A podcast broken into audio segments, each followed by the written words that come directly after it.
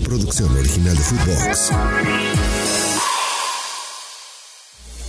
Elige codere.mx y disfruta de Footbox All Stars, podcast exclusivo de Footbox.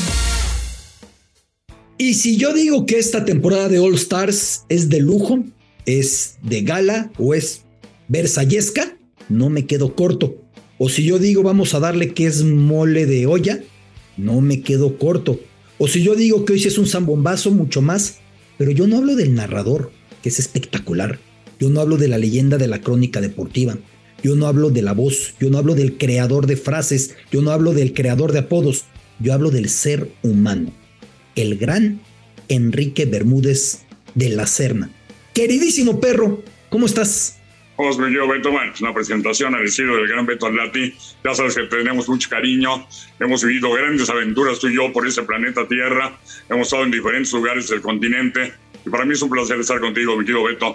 Siempre, mi querido y admirado siempre Beto Atlati, el hombre de las 10 lenguas, el hombre de los 10 idiomas, el hombre de la cultura general, que lo digo abiertamente, no hay ningún otro comentarista, por lo menos en México, que tenga ese nivel que tienes tú en el aspecto cultural.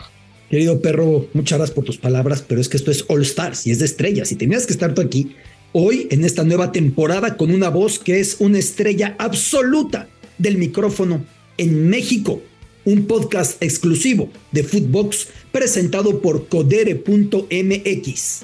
Debo decir una cosa, cuando yo empezaba en los medios, Enrique Bermúdez tenía un programa de radio en la W y ahí fue donde empecé a dar yo notas sobre fútbol europeo.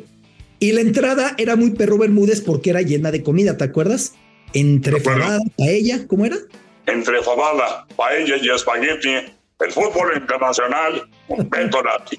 Exactamente, pero les estoy hablando de, de los 90. Tirando gol de XW. Exactamente. Que estaba el gordo Luna también, la Loe, que ya no es gordo, que también es adorable. Un gran equipo también.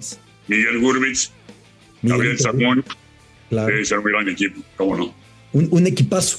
Y ya después a mi primer viaje, la Eurocopa de Naciones 2000, voy con el perro. Ya les contaremos lo que nos pasó como un gran guía del sistema de transporte colectivo. Enorme. En Bruselas. Bueno, mejor platícales tú lo que pasó ahí, perrito. Eso fue gigantesca, fue sensacional. Salíamos del hotel, caminábamos como cinco o seis cuadras, izquierda, derecha, izquierda, derecha, llegamos, llegamos al metro, el metro cuatro o cinco paradas, y lo hacíamos diario, hasta que un día se dio cuenta Hugo Sánchez, fue el que te descubrió, ¿te acuerdas? Dijo, Beto, estamos en la puerta de atrás del hotel, por ahí no podíamos tomar. Yo solamente, yo tenía 20 años, 21 años, yo solamente veía el mapa del metro en vez de ver el de la ciudad, y pues el perro me hacía caso, y Raúl Sarmiento me hacía caso, y Hugo me hacía caso, Salíamos, caminábamos tras bordo y llegábamos al mismo lugarcito. Hasta que después de cuatro veces se dieron cuenta que no, no, yo como guía no, no era tan bueno. Pero fue una Eurocopa en la que además hubo un incidente muy curioso, porque cuando recién aterrizamos en París, antes de desplazarnos a Bruselas y Brujas, Enrique Bermúdez estuvo a punto de perder su patrimonio del viaje. Y apareció, querido perro, ¿te acuerdas? ¿Cómo no va a acordar? Eh, lo dejé, se me no, horrible. Y, lo bueno es que encontré un taxista muy honrado y muy honesto, porque ahí traía yo todos los cheques, toda mi lana en efectivo, mi pasaporte, mi visa, todo, en una bolsita que dejé ahí en el taxi. Y de repente cuando llegamos a comer ahí, ¿te acuerdas? Unos mules en Champs-Élysées, en un restaurante sensacional, unos mejillones, sí. Con Alarcón, tú y yo, me di cuenta que no la traía y salí despavorido. Corrí como nunca en mi vida, 600 metros del hotel, como nunca. Llegué, afortunadamente traía yo el teléfono de ese taxi, el número le hablé, inmediatamente vino y bueno, llegó y le di un abrazo y me acuerdo que le regalé 200 dólares. Algo igual le pasó a Lalo Treyes, te platico rápidamente, pero eso fue en Riyadh, Arabia Saudita. Toda su lana en el taxi igual, llegó el taxi, la diferencia que fue, ¿sabes cuánto le dio a Lalo Treyes? 5 dólares. y es, es verídico, ¿eh? Yo debo decir una cosa. Compañeros de viaje con los que uno pueda no aburrirse un mes o dos meses fuera, Enrique Bermúdez. Compañeros de viaje con los que hay anécdotas 20 al día, Enrique Bermúdez. Te, escuché recientemente en esta casa Footbox con Raúl Orbañanos. Pero es que, perro, la manera de estos viajes es encontrarles la manera divertida, entender lo privilegiados que somos. ¿Tú siempre quisiste dedicarte a esto? toda la vida. Yo acuérdate que nazco, vengo de una familia de locutores. Mi padre Enrique Bermúdez Olvera está, está inmortalizado, me siento muy orgulloso. Detrás de la W, W en Ayuntamiento, hay una plaza Pluipet. Y afuera de la, de la puerta de la iglesia está un busto de mi papá inmortalizado, Enrique Bermúdez Olvera, presidente de la Asociación Nacional de Locutores de México, durante tres sesiones que le puso en aquel tiempo de que era regente de la ciudad, Cuauhtémoc Cárdenas. Y ahí sigue.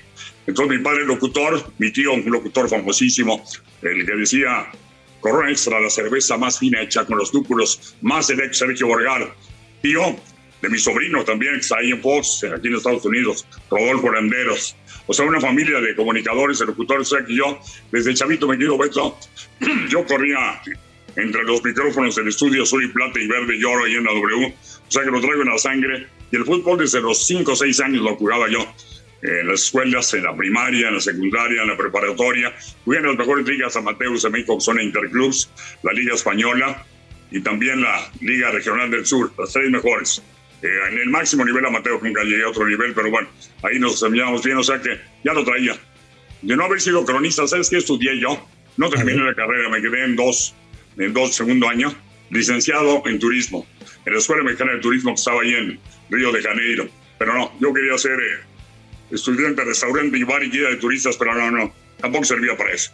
Oye, perrito, pero el estilo de tu papá, una gloria del micrófono de México, muy diferente al tuyo, ¿no? Tu papá era un locutor de los clásicos, pulcro, que siempre llevaba una línea muy ortodoxa. ¿Cómo recuerdas a tu papá comentando y qué aprendizaje te quedaste? Mi papá no fue comentarista deportivo, él era un locutor, como dices de W, de los que tocaban, que no es manipita, no me acuerdo cómo se llama, pero él dice XEW, la voz de México en América Latina. Transmite con 50.000 watts de potencia a toda la América Latina. Y él fue un tremendo publicista, Beto. La gente lo va a recordar por gente, sobre todo gente con cierta edad. Él además el locutor era un tremendo publicista porque él en sociedad con don Emilio Azcárraga, Vida Urreta, el papá de Emilio Azcárraga y el abuelo de Emilio Azcárraga Jan, generó algo que tuvo mucha fama porque era ayudar a la gente con un servicio social y al mismo tiempo era un negocio, era por intercambio de publicidad. Los arcones navideños W. Tal vez tú lo recuerdas también. Ya está a la venta el arcón navideño W que contiene con Pop Santa Clara y Papá y una disco. Ese era un negocio de mi padre inventado por mi padre y que funcionó con 20 años. Era maravilloso porque vendían todo a la menos a la tercera parte del valor real porque todo era intercambio. Donde hacías un servicio a, los radioescuchas de W, gente de clase media para abajo, clase baja, y había colas para comprar el arcón que después se convirtió en el arcón 10 de mayo, el arcón de septiembre y el arcón navideño. O sea, una generado por mi papá, que era un tremendo publicista. Allá en la calle de Ayuntamiento, pegaditos al centro, la W original, 50 junto a unos tacos de canasta que son medulares para entender la vida urbana mexicana. Eh, ¿Y tú ahí estabas con los cables? ¿Tú ahí estabas ayudando en todo, perrito? Yo ayudaba a hacer los arcones, fíjate, los yo los armaba. Yo tenía ahí 12, 14, 15 años, mi papá me enseñó a trabajar este chavo. Yo llegaba y ponía las botellas y armaba los arcones y ayudaba a venderlos. Y hasta me llevaba mis propinas, porque así como llegaba gente del pueblo, también llegaban gente en sus carrazos que querían ahorrarse una lana y entonces yo se las cargaba a la señora, los llevaba y me daba en perpinón. O sea, sí yo le ayudaba y lo que son las cosas, después yo lo hice, eso mismo, lo hice en W Guadalajara, ya como ejecutivo, como el hombre que organizó todo y me fue muy bien. ¿Cuándo te diste cuenta, Enrique, que tenías un bozarrón? Yo creo que, yo creo que desde que lloré de niño me vino. ¿Siempre te escucharon en todos lados? ¿En el salón de clases tu voz siempre resonaba? Fíjate que sí, sí tenía timbre. Yo creo que es, una, es algo que traes en los genes, genético. Creo que es una familia de locutores, porque aparte de Sergio Borgar, de Enrique Bermúdez de la Olvera, de Rodolfo Landeros, estaba Miguel Ángel Ponce de León, estaba Morales, varios, varios locutores, es decir, sobre todo mi padre. Mi padre tenía una voz extraordinaria. Bueno, y ahora mi hijo, Valir Bermúdez, es, es actor, es actor, pero ahora también está en Televisa de comentando. Mando un abrazo, por cierto. Además, japonesa, en manga. es fascinante platicar con Badir, con un perfil muy diferente al de Enrique, pero también un tipo talentosísimo. Oye, Enrique. del manga, sí, ¿habla japonés? Sí, claro, claro, claro. Por eso lo sé, porque está metidísimo en la cultura japonesa. El apellido, el, apodo perro, me encantaría que le compartas a la gente cómo te llegó y si alguna vez te molestó. No, el apodo de Enrique Veremos no es mío, es de mi padre, es herencia. A mi papá le decían el perro Bermúdez porque él era el presidente de la Asociación Nacional de Locutores de México. Ahí en la calle de Praga 40, la zona rosa, hay un edificio que es de los locutores. Mi papá lo hizo. Le regaló el terreno a petición de mi jefe, que era diputado federal de la 47 legislatura en aquel tiempo, el entonces presidente de la República, Gustavo Díaz Arraz. Y entonces ese edificio lo hizo, lleva el nombre de él. Y si vas algún día a ese edificio, abajo dice edificio de, de acción Enrique Bermúdez Olvera. Entonces, eh, te digo, todo eso ya viene, viene totalmente de herencia. Eh, mi padre, un tremendo locutor, un tremendo político y un gran servidor social. Yo me acuerdo cuando él era diputado federal, Beto yo lo acompañaba, su distrito era el distrito 15, en Iztacali, con la colonia Marte, Iztapalapa, gente clase media baja. Un día se quemó una vecindad y contrario a muchos diputados de hoy y de siempre que han sido ratas, gandallas y corruptos, porque ponían, eh, pedían lana para funciones de gasolinerías, etcétera, lana. Mi papá de su lana, que ganaba los arcones, ganaba porque era, de doctor no ganabas mucho, pero como insiste así, les compró camas, colchones, como a 50 familias. Y eso me consta, a mí lo adoraban. Y como locutor lo querían mucho, entonces decían el perro, porque llegaba, yo me acuerdo, mi papá estaba chiquito, yo me acuerdo que llegaban las juntas de opciones y empezaban todos, wow, wow, wow, wow, perro, perro, porque el perro es el mejor amigo del hombre.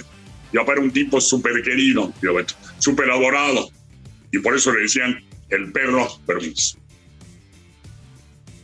¿Tuviste tentación en algún momento de tu brillante y longeva carrera de ser un narrador diferente? Porque hoy eres de ocurrencias, hoy eres de jugar con las palabras, hoy eres de distorsionar y regresar y hacer un lenguaje, porque hay un lenguaje del perro Bermúdez. Y ha habido generaciones de niños que narran partidos de fútbol en el llano o en el videojuego como el perro Bermúdez. ¿Hubo tentación en tus inicios de ser diferente o era tu naturaleza y no te podías traicionar, perrito? Fui diferente. ¿eh? Si hoy subís narraciones en Guadalajara, era muy serio, muy tranquilo, no tenía frases, tenía potencia de voz, pero no aventaba el grito de vuelta tan fuerte, tenía, no era tan de, de, tanta fortaleza y fuerza. Manejaba, narraba más o menos tranquilo, más yo, yo digo, soy yo, pero poco a poco tienes que ir generando un estilo. A mí nunca he negado que mi influencia es el hombre al que más admiro yo como narrador, ídolo en la narración, Ángel Fernández, Ángel Fernández Sugam. Yo de él tengo algunas cosas que es la potencia, los apodos que él también ponía.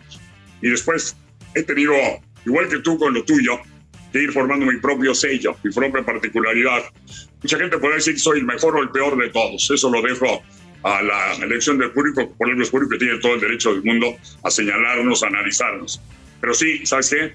Tener un sello diferente. Eso sí no me lo puede quitar nadie.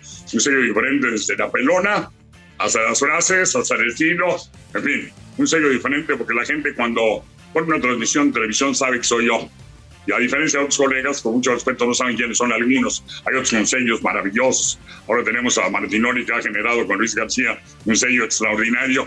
Muchos dicen que de comediantes, yo digo que comediantes narradores, pero es un sello estupendo. Tenemos al Gran Pietra, tenemos a Orbañanos, eh, tenemos a Largón, tenemos a Paco Villa. Hay grandes lanzadas, mi querida Zorrita, Raúl Pérez, hay muchos. Pero te digo, yo, yo generé un sello, creo que soy diferente. Y en cuanto a tu apariencia física, fue importantísima para ese sello. Si tú hubieras quizá tenido una peluca que por ahí sé que hubo alguna tentación, habría sido diferente. Es parte del perro Bermúdez el look. De hecho, yo usé un sello churruco, como Toño Valdés. Y saliste a cuadro con él. Sí, con mis soñé, salí a cuadro y un día me fui a Cancún. Y, sabes que me tenía, me lo quitaba para nadar o aventarme al mar. Y le digo a Leticia, ¿qué tal si me, a Leticia, mi esposa, que la conozco perfectamente bien, Digo, ¿qué tal si me rasuro? Dice, a ver, me rasuré, me metí una y entonces quedé pelón y fui a Guadalajara. Mi director o presidente de Televisa Guadalajara, Canal 4, lo conozco muy bien, era José Luis Wash. Claro. Que fue el maestro de equitación de Emilio Escárraga, en Valscance, el Gran Tigre. Entonces José Luis me y dijo, ¿y sabes qué? ¿Te ves bien? Quédate así. Dije yo, yo mi miedo era que dijera, ¿sabes qué? Perdón, ya no sales a cuadros a que te quedes a la greña otra vez, ¿no? Y de ahí, pues en el Estadio Jalisco, decían, mira, ves al cubetero que está junto al pelón, pero poco a poco, poco a poco me fui adaptando y ahora, mi querido Beto, son millones de gente que utiliza ese look. En mi tiempo no había nadie, ¿eh? Había Teddy Zavala, ¿se acuerdan? El gran Koyak. Y aquí había aquel tremendo actor francés, ¿cómo se llama? Que era un galanazo, no me acuerdo del nombre ahorita. A ver si de ti se acuerda. Ya sabes aquel actorazo, Juan. Y Terry Savaras Collier, no había pelones. Y ahora hay pelones por todos lados. Si yo me, me pusiera, mi querido Beto, a cobrar una lana por ponerse ese look, está yo ya. Ya chambearía. Hasta te debo yo, perrito, hasta yo te voy debiendo. Y recuerdo alguna vez en el estadio en Costa Rica, era territorio hostil. La afición tica es fuerte con la mexicana. Y aparecí con el perro para hacer una entrada. Y no podíamos empezar porque el estadio entero estaba gritando, perro, perro. Y Enrique se le olvidó el cuadro, ya estaba dirigiendo que cantar un lado, que cantar el otro. Todo el estadio entregado al perro y todo por ver esa fisonomía tan emblemática y la voz y todo lo que representaste. Sí, yo agradezco mucho que lo recuerdas, porque están viendo a la gente de Centroamérica, de Costa Rica, en Honduras, me quieren también muchísimo. Bueno, El Salvador, donde no me quieren mucho a nadie es El Salvador. En Cuscatlán tuve que entrar una máscara, no sé si lo sepas, una máscara de Blue Demon para poder entrar a la cancha, porque si no, porque además los señores del Salvador, de la Federación Muy Mala Onda, nos mandaron a la tribuna que ellos llaman Vietnam, donde están todos los maras Santa Cruz, los salvatruchas, no es terrible. Pero gracias a Dios salimos vivos. Saliste vivo con tu, con tu disfraz en esa, en esa ocasión. Y el rematar las palabras sonando a E, porque bien dices tú que eres el padre del lenguaje inclusive, ¿no? Soy de broma, pues sabes que yo no lo hago a propósito, pero digo, señoras y señores, estamos aquí en el estadio Azteca, pero suena Azteca, Azteca. Y bueno, se quedó y fue una, es una de las particularidades. No lo he hecho nunca a propósito, sino, ¿eh? A lo mejor es mi forma de terminar las palabras, sonaba así. Y es parte del sello, pero no es algo que yo busqué. Si te lo digo a ti, me quiero Beto, que es mi brother. Eso no lo busqué. Eso es Dios ahorita. Perrito, a ver. Eh, decías que jugaste fútbol de niño. ¿Tú crees que hubieras podido llegar? ¿Tenías talento? Fíjate, sí tenía. Defensa central, que metía la pierna fuerte. Aquí a la bola, pues la yugular no era fuerte. Me faltó. Me faltó un poquito, ¿sabes qué? Me faltó en aquellos tiempos eh, la mayor parte de futbolistas profesionales venían de clases eh, bajas, con mucha hambre, me falta hambre. Es decir, yo te voy a decir con quién jugaba en la Liga Interclubs. Con Eduardo Orbañanos, hermano Raúl, que jugó en el Atlante, en la reserva profesional. Jugaba eh, con el hermano de Alfredo del Mazo, que fue gobernador del Estado de México, que era un jugadorazo también. Llegó a jugar con Tinajero, el que es ahora dueño del Necaxa. Es decir, chavos de muy buen nivel pero éramos de la del Valle, éramos medio fifís, ¿entiendes? Entonces nos soltaba esa hambre y no sé, por eso no llegué. Pero yo creo que si me hubiera dedicado con más ganas, pude, no, pero aunque mi técnica era para, para donde llegué liga, entre el club de español y hasta ahí. No, no cualquiera puede ser profesional. Ayúdame a aclarar esto porque hay muchas versiones. Enrique Bermúdez nació en Tampico, en Guadalajara o en la Ciudad de México. Tampico, Tamaulipas, y muy jovencito, me fue locutor allá. Muy jovencito, no, muy bebé. A los seis meses me fui al DF. Pero nací en Tampico y eres de donde eres. Me quería en el de Chilangazo porque los seis meses hasta los 22 viví en el Distrito Federal. Y de los 23 hasta que me fui de regreso a México y luego a Miami, en Guadalajara viví 24 años. De ahí es mi esposa Leticia, de ahí es mi hijo Badir, de ahí es mi hija Jordana. Me hice comentarista en Guadalajara, o sea que de tapatío tengo mucho. ¿Y el Atlas cuándo se te impregnó? En Guadalajara. ¿Antes a quién le ibas? De niño yo le iba a América porque mi papá me llevó un partido de fútbol al estadio de Seúl. ¿De acuerdo? Mi papá era locutor de béisbol, de fútbol y de, de soccer, de béisbol y de toros. Me llevaba a los toros, pero él, él era el locutor comercial de Don Carlos Albert, del Rápido Esquivel, del Mago Septién, de, de, todos ellos, él era el locutor comercial, entonces me llevaba a los toros, no creo que en los toros bajaba, y donde le daban etiqueta a los zorros para matarlos. Había mucha gente, entre ellos yo, con un vaso de cerveza para calientita y salía la sangre, paz. Se llamaba gente, yo me tomaba mi vaso de sangre, pura vitamina, como eso no había ninguna. Y al fútbol, eh, el primer partido fue un América Oro, me acuerdo. Entonces, chavito fui americanista, pero me volví rojinegro a morir.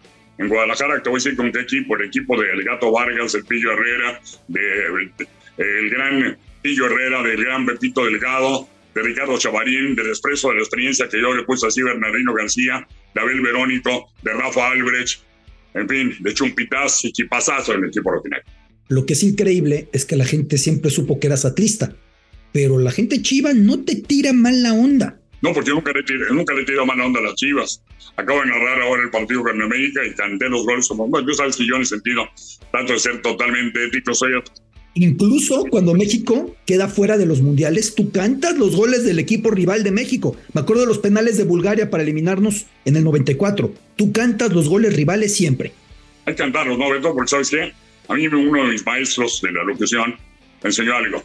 Dijo, detrás de la televisión hay gente de todos lados del mundo y de todos los equipos. Entonces tú tienes que ser objetivo y totalmente imparcial. Por si hay un tico y no canto los goles de los chicos, aunque haya millones de mexicanos, o hay un francés, una... claro que no los canto con la misma pasión, con el mismo corazón, con la misma enjundia, pero bueno, regresando a lo de Chivas, yo a Chivas nunca le tiré mala onda, es un equipo al que admiro, yo sé que tú eres Chiva, el 100% mexicanísimo Guadalajara, bueno, mi hijo Badir es Chiva hasta la muerte, recalcitrante, y el culpable soy yo, porque tenía tres meses de edad, cuando su mameluco que le compró Leticia Rojiblanco, lo metió a la cancha y el sheriff Fernando Quirarte lo sacó de mascota. Así, ahí está el póster de Badir siendo mascota de las Chivas a los tres meses. Entonces él es un Chiva, pero, pero ahorita le ganó a varios compañeros ahí de Televisa de la América, los bailó, estaba cobrando, la lana cobró varias apuestas. Eh, y que además muchos jugadores del campeonísimo de Chivas, íntimos amigos de Enrique Bermúdez, uno llegaba a entrevistarlos y antes de empezar decían, ¿y cómo está el perro? ¿Y cuándo viene Enrique? ¿Y cuándo como con Enrique? Te querían mucho los del campeonísimo que desafortunadamente pues han ido muriendo la mayoría ya como Don Chava. Jugábamos contra ellos, ellos ya veteranos, nosotros chavos, o sea, me llevan ya 20, 25 años, ellos tendrían ya, ya veteranos, cuando ellos 50, yo tendría 20, 25 y jugaba yo en el equipo de cronistas deportivos con Jaime García Elías, con Octavio Hernández, que conociste muy bien, que era de Tebasteca, después con eh, Medrano, que también en Canal 58, donde yo surjo como narrador, surge Emilio Fernando Alonso, surge David Medrano, surge Octavio Hernández. Esa es una, una cuna de, de gente de fútbol en Canal 58 y teníamos un equipo que era cronistas deportivos y jugábamos contra, yo me doy el lujo y eso lo platico, es un honor habiendo, haber jugado contra el Tigre Sepúlveda, contra el Tubo Gómez, contra Héctor Hernández, Bellón Gutiérrez, eh, Jara, que con todo y que nos llevaban 20 años me daban un baile. Yo en Central me acuerdo que el chat Héctor Hernández me decía túnel siendo jugadorazos, pero es un honor tener en mi historia de haber jugado contra jugadores del campeonísimo Guadalajara, el equipo más grande que ha tenido Guadalajara en su historia para gusto. Hablaste ya, ya la mencionaste porque es inevitable, a tu socia, a tu aliada, a tu cómplice, a tu compañera, a tu amor, a Leticia, otra persona maravillosa. Pero debo decir que cuando Enrique Bermúdez se casó con Leticia tuvo la mejor invitación de la historia. Y con la voz de Enrique Bermúdez queda mucho mejor que con la mía, como todo lo que se diga. ¿Qué decía esa invitación cuando te volviste a casar con Leticia, Enrique? Tú la tienes. Claro. Decía. ¿Primer tiempo? Primer tiempo, 17 años. Medio tiempo, descanso. Segundo tiempo, hasta que la vida nos separe y el Señor Jesucristo nos separe. Invitamos a Badir, Jordana, Leticia y un servidor. Eso es lo que decía la invitación. Fue bastante original, ¿no? Mucha gente me la comenta en todas las entrevistas porque la verdad es todo padre, ¿no? ya sabes, es una de las cosas que me ocurrió y dije, dije, estás loco, ¿cómo vas a poner? Pues lo voy a poner, si me sale el corazón, ¿por qué no lo voy a poner, no? Sí, porque habían tenido un pequeño brequecito, un pequeño... Tuvimos el medio, el medio tiempo, el descanso de siete años divorciados, sí.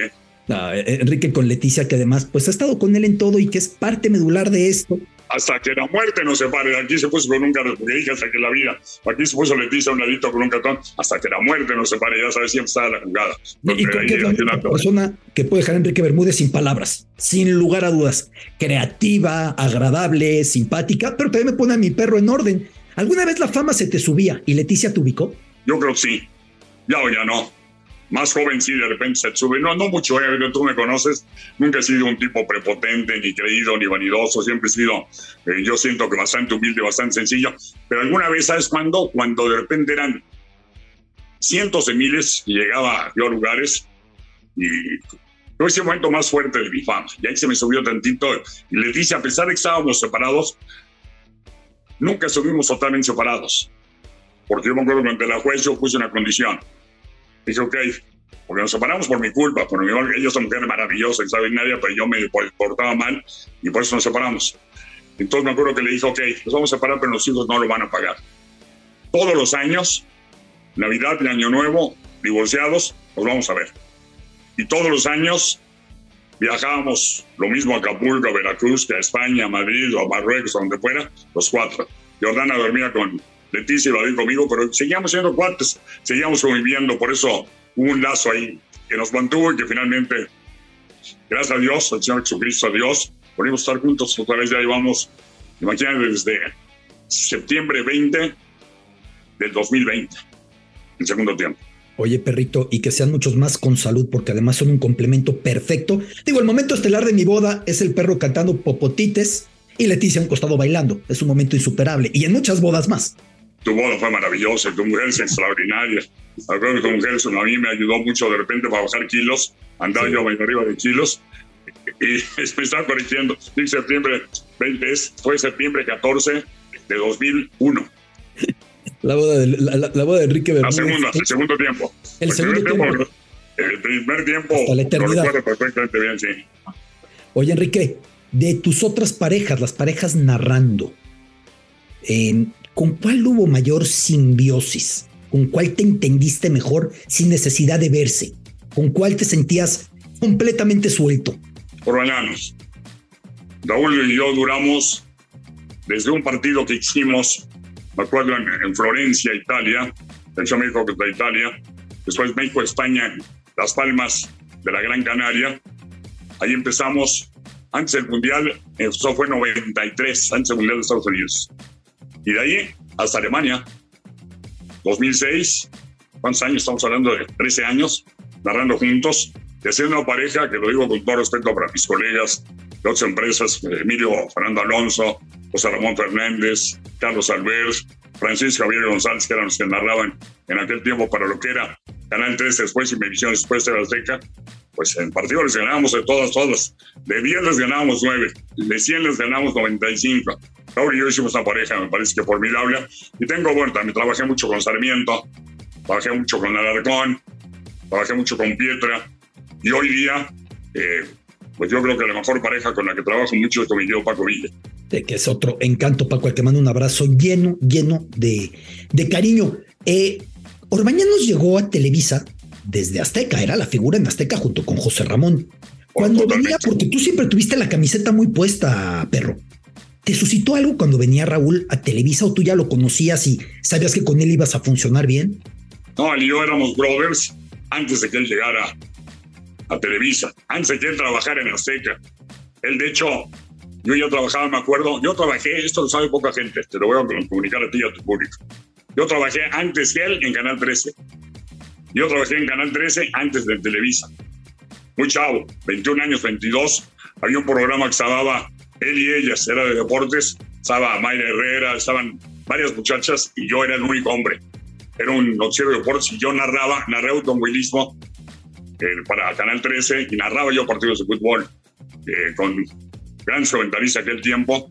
Y este, te digo, antes, todos Raúl y yo éramos cuates porque hace un momento te platiqué que su hermano Lalo Romañanos y yo jugamos en el Tigres del Interclubs. Entonces a Raúl lo conozco desde antes que él fuera locutor y yo también. Eh, o sea que yo cuando él llega pues muy poderoso. Hubo otros compañeros, no voy a decir nombres, que sí estaban bastante mosqueados, molestos de llegar de Raúl. No, no era mi caso. Mi caso era, estaba yo feliz de quedar a Raúl porque era mi cuate, nada más porque era muy bueno. Con José Ramón llegaste a pacificarte y a entrar en armonía porque hubo momentos muy complicados en su relación. Él era, y tú lo sabes, muy agresivo con nosotros, nos atacaba mucho. Eh, ya nosotros en Televisa no era nuestra bandera atacar, era una línea diferente. Yo si algún día sí le puse un paro, fuera de micrófonos, dos o tres veces, nunca lo toqué, pero sí le, le grité dos linduras. Y la más fuerte cuando fue en aquel partido donde dije, Aquí estoy viendo junto a mí alguien que está sufriendo porque el equipo mexicano calificó a la siguiente ronda. Tiene el rictus totalmente descompuesto. Es una avestruz enana. Ahí le di y ya, y, ahora nos llevamos muy bien, ¿eh? Ahora tengo un gran respeto, inclusive lo invité, fíjate, lo invité a que estuviera en mi fiesta del 21 Mundial y entendí perfectamente su respuesta de que lo haría, me felicitó, me dijo tienes un sello diferente, pero yo no puedo ir a Televisa, yo siempre he criticado a Televisa, es un tipo muy concurrente. Y ahora, desde un evento que hubo acá, lo vas a recordar, que se llamó Unidos por los Nuestros, se hizo aquí en Univisión, donde vino gente de Fox, vino gente de TV Azteca, no, de TV Azteca son los únicos que no vieron, vino gente de Fox, vino gente de ESPN, estuvo José Ramón, estuvo eh, Marín, estuvo David Faitelson, En fin, fue un programaza y ahí hicimos los pases y ahora nos llevamos muy bien. Nos respetamos mucho José Ramón y yo porque para mí, tengo que decirlo, José Ramón es un ícono del comentario en este país. Me parece que es de los analistas más críticos que ha tenido México y es un tipo que tiene su sello, pues su particularidad. Como le dije en ese programa, tú comes su manteca grasa a la América y a Televisa, pero es un tipo inteligente. Él se fue a agarrar a todos esos que odiaban a la América y a Televisa y los ganó. Es decir, generó un público muy interesante y luchó contra Televisa, que era mucho más poderosa y con menos argumentos económicos, etcétera, y lo hizo muy, muy bien. Oye, perro, pasando al fútbol, al fútbol cancha, México está por disputar una nueva Copa Oro. ¿Qué le depara al Tri? ¿Cómo ves a la selección el nuevo proceso con Diego Coca? ¿Qué te confunde? ¿Qué te genera ruido? Bueno, yo he hecho muchas veces, todo, soy Atlas, pero más que Atlas soy selección nacional. Número uno, soy selección mexicana. He confiado mucho en ellos, he tenido el placer de narrar aquella selección de Mejía Barón, ¿te? Maravillosas de, Ecuador, que llega a la final del estadio de el Barcelona allá en Guayaquil contra Argentina y que nos ganen con goles del Batistuta por descuidos, una gran selección. Es decir, narré a la selección todos, pero ahora Ahora habrá que esperar. No estoy muy contento porque estoy viendo que no ha ocurrido nada, que seguimos siendo lo mismo. Hablaron de ascenso, descenso, no lo están quitando. Hablaron de quitar el repechaje, resulta que ahora ya van a calificar ciertos, pero del 7 al 10 va a seguir habiendo repechaje. Eh, hablaron de reducción de extranjeros, van a reducir en uno. Sigue lamentablemente el fútbol mexicano en ese tremendo error. Yo sé que el, fútbol es negocio, es empresa, de eso viven. Pero ¿sabes qué? Tienes que equilibrarlo tienes que balancear lo económico con lo deportivo y ahí es donde nos falla. Vamos a ver cómo le va Diego, porque Coca no era el hombre esperado. Se dice que es un grupo que Orlegui fue el que lo impulsó más. Que es un gran técnico, lo es. Haber conseguido lo que nadie ha conseguido en 70 años en el Atlas, un bicampeonato, sin duda alguna es algo de, de tremendo mérito. Pero, por ejemplo, ¿sabes qué? El que no llame al Pocho, no lo entiendo. ¿eh? Pocho es de los mejores jugadores mexicanos en su posición. No entiendo, aunque siempre ha habido eh, la Volpe, que no llevó a Cuauhtémoc, y siempre ha habido el negrito en el arroz en todos los seis. Esperemos que le vaya bien. Yo te digo una cosa, deseo profundamente bien que le vaya a Coca. Ojalá ahora van a tener la ventaja de estar en el país, eso creo que es la ventaja, porque es cuando mejor nos ha ido, sobre todo el Mundial del 86, ¿no? Ahora sí, los pronósticos nos anticipamos para darte los equipos que podrían consagrarse en la League's Cup entre la Liga MX y la MLS.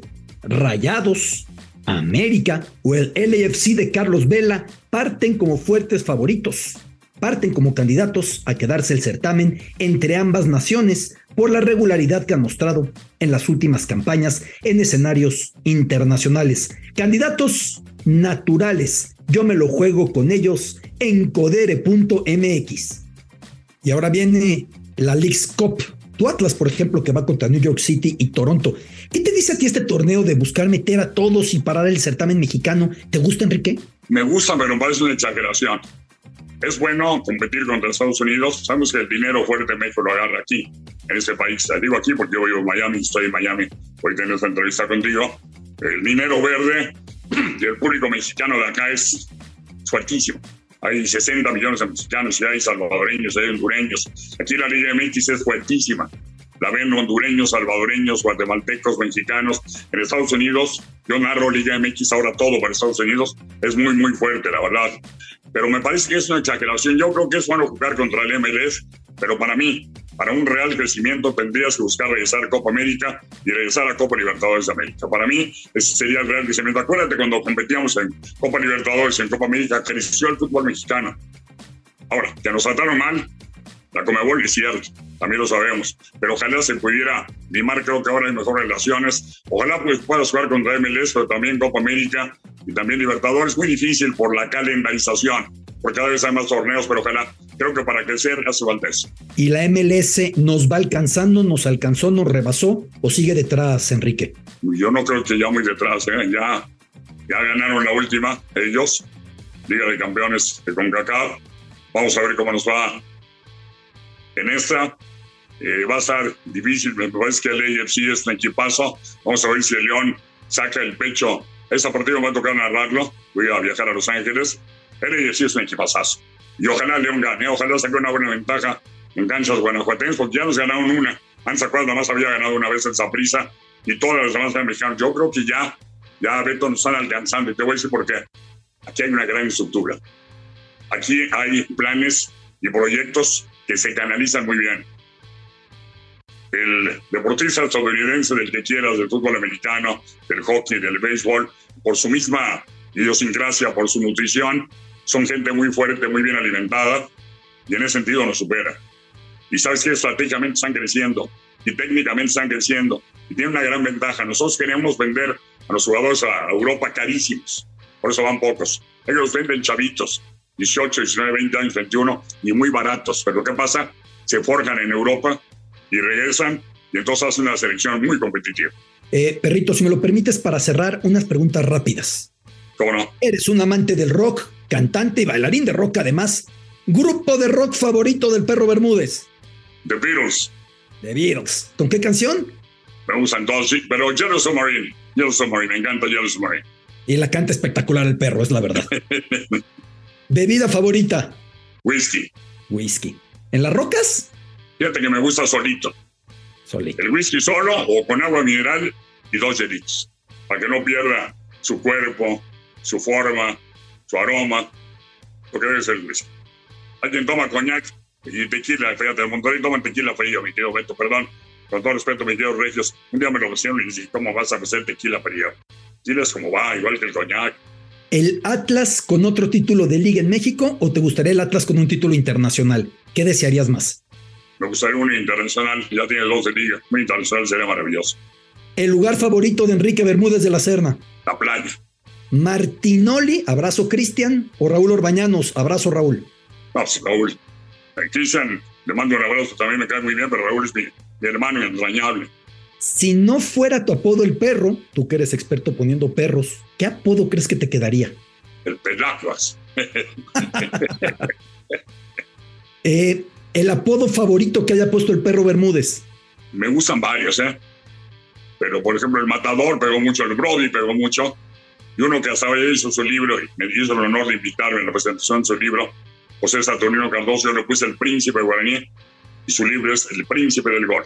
De todas las frases acuñadas por el perro, tu favorita. Las dos que más pegaron y las primeras, Titito nada más y Zambombazo. No, Zambombazo hasta lana, hasta comerciales hizo con eso. Me fue bien. Eh, con Zambombazo comí con manteca. El, el tuya, tenla, te la presto. ¿Cómo surgió Enrique? Hago Es paréntesis. tuya, mía, tenla, te la presto, acaríciala, pésala. Surgió como, digo, como, no sé, de repente vi que una combinación tuya, mía, tenla y me surgió, te la presto. Y hasta ahí la dejé y luego ya le puse la caricia, la bésala, y ahora ya le pongo, dale un beso, y ahora, llámala. Pero bueno, eso eso ha ido poco a poco agregándose. Día de la semana favorito del perro Bermúdez. Me encanta el sábado. Lionel Messi o Pelé. Tele. Aquí tengo en tu casa, a la hora de entrar a mi departamento, lo primero que vas a ver es una foto de Pelé con un servidor. Edson Aranzo Nacimiento. Tengo una rápida, ya sé que es muy rápida, pero ahí te va. Por favor. Pelé hay un solo rey. Yo siempre he dicho, hay un rey y muchos príncipes. Messi, Michel Platini, Beckenbauer, Johan Cruyff, Maradona, pero un rey, Pelé. Que además Pelé con el perro era especial como te abrazaba, ¿eh? Sí, fíjate que fue la- lo- en España 82, Juan y yo estábamos con él, hacíamos cápsulas con él y era el tipazo. Como Juan se cuadraba, Juan escribía las cápsulas y decía, oh, oh Jeffrey John, oh Jeffrey John. Pues este Joan. Otro Juanito amigos, otro, Juan Tosar, ¿eh? Un abrazo para mi querido Juan. otro abrazo. Eh, dijiste que la playa te encanta. ¿Vacaciones en dónde se, dónde estaría ahorita el perro de vacaciones? ¿Dónde escogerías? ¿Sabes a dónde acabo de ir? Me encantó. Acabo de ir con Leticia Valeria y Jordana. Hace dos meses estuvimos en Egipto y al Cairo y fui un, estuvimos en el río Nilo. Pero me, me gustan mucho, fíjate a mí, este, los cruceros. Los cruceros me encantan porque, ¿sabes qué? Traes la maleta contigo, no, no, no estás clavado en un hotel y te viajas en un crucero, puedes conocer siete, ocho países me encanta. Estar un ratito en cada uno, pero eso me gusta mucho. ¿Hugo Sánchez o Rafael Márquez? Voy con Rafa Márquez. Es el único de- que ha ganado, el mexicano se ha ganado una Champions. Los dos son enormes. El Pichichi es extraordinario. El macho, cinco Pichichi, un balón de oro con 38 goles, empatado con un brother que, traba- que aquí trabajamos juntos en en la visión, mi querido Risto. Stoica. Algo que le asuste a Enrique Bermúdez de la Serna. ¿Qué te asusta? Y me asusta ahorita ya nada, pero el chavito está haciendo que no me lo creas. en la oscuridad, me imaginaba, no sé me daba miedo la oscuridad. Tenía un poquito de fobia a la oscuridad, un poquito de notofobia, pero más, eso ya superó. Enrique Bermúdez de la Serna, es un privilegio escucharte, es un privilegio saludarte y es un privilegio saber que sigues adelante. Dijeron para el Mundial pasado que era el último del perro. Yo no estoy dispuesto a pensar que en 2026, Dios mediante y con salud, tendremos al perro Bermúdez narrando. ¿Tú cómo lo ves? Ya no. Dije es el último, ya no. Por eso dije que no era. Eh, mucha gente dice lo hicieron para que Televisa ganara el mundial, fue marketing. No, no fue una decisión que tuve, por cierto, con el ahora hombre que está al frente de la federación, con Juan Carlos Rodríguez, la bomba, que es mi broderazo. Ahí lo decidí un día aquí en el eh, PM, que es el Puerto Madero, porque se llama PM aquí en Miami, con él y con Oleg, que es el ahora el vicepresidente de Televisa. De ahí surgió, ya, no, ya no. ¿Sabes qué? Todavía tengo contrato dos o tres. Voy a estar, pienso seguir narrando hasta hasta el, un año antes del Mundial, hasta el 25 y medio. Pues ya la Copa del Mundo ya no. No, lo decidí. Pues sabes qué, Beto, prefiero que la gente diga este cuate pudo haberse echado otro a que digan, no, ya, vete, ya no lo está haciendo. Yo siento, que lo, yo siento que lo hago bien. El día que no lo haga bien me retiro. Pero ¿sabes qué? Me cuesta más trabajo. Ya los viajes me pesan. Acabo de llegar a Tierra de México y mañana me voy otra vez a Monterrey y entonces ya, ya es pesado, es decir, no es lo mismo los tres mosqueteros que 20 años después y ya, eh, ya a cumplir 7-3, ya es, es, otro rollo, mi querido Beto, ya. O sea, hay momentos en que tiene el hombre que decir, no voy a retirar totalmente del micrófono, a lo mejor hago por ahí un programa, está empezado un, un canal mío, me encantaría hacer un, un, programa con mi hijo, con Badir, vamos a ver si Dios nos lo permite, pero no, ya otro mundial ya no. Lo dije y lo repito. Enrique Bermúdez, un abrazo lleno de cariño, lleno de gratitud, porque para muchos representas demasiado en lo que diste. Eso no lo ve la gente afuera de la tele. Afuera de la tele tú no eras la estrella, tú eras el amigo, eras el compañero, eras el que siempre estaba dispuesto a dar una mano a todos. Y eso yo te lo tengo que decir porque ha sido muy importante para muchísimos. Cuando empezábamos, cuando intentábamos, cuando buscábamos una frase del perro Bermúdez siempre generosa, nunca faltó perro. Y yo te lo tengo que agradecer. No, agradecer nada. Yo a te tengo un gran cariño, un tremendo respeto, una gran admiración por tu cultura y por tu humildad. Porque Beto Lati siempre pues, conozco a tu papá, conozco a tu familia, siempre ha sido humilde. Y esa humildad la traes de cuna. Beto, un placer estar contigo. Un abrazo enorme y aprovecho también para Leticia y para Badir y para Jordana, la maravillosa familia Aquí Leticia junto a mí te mando un abrazo a Leticia también. Saludos cordiales. Para tu, mujer, para tu señora también un abrazo para ella. Y dile que gracias, que me acuerdo cuando, cuando bajó kilos la dieta que le mandó. sí, sí, sí, ayudó a mi esposa Sara que Enrique recuperara la forma versallesca. No, Sarita, Sara es una tremenda nutrióloga, tremenda, pero en serio. Enrique, abrazo enorme. Esto es All Stars, esto es de estrellas. Y esta es una estrella enorme en la historia del micrófono mexicano. Gracias por su compañía. Footbox All Stars, podcast exclusivo de Footbox. Fue presentado por codere.mx. Entra y juega ya.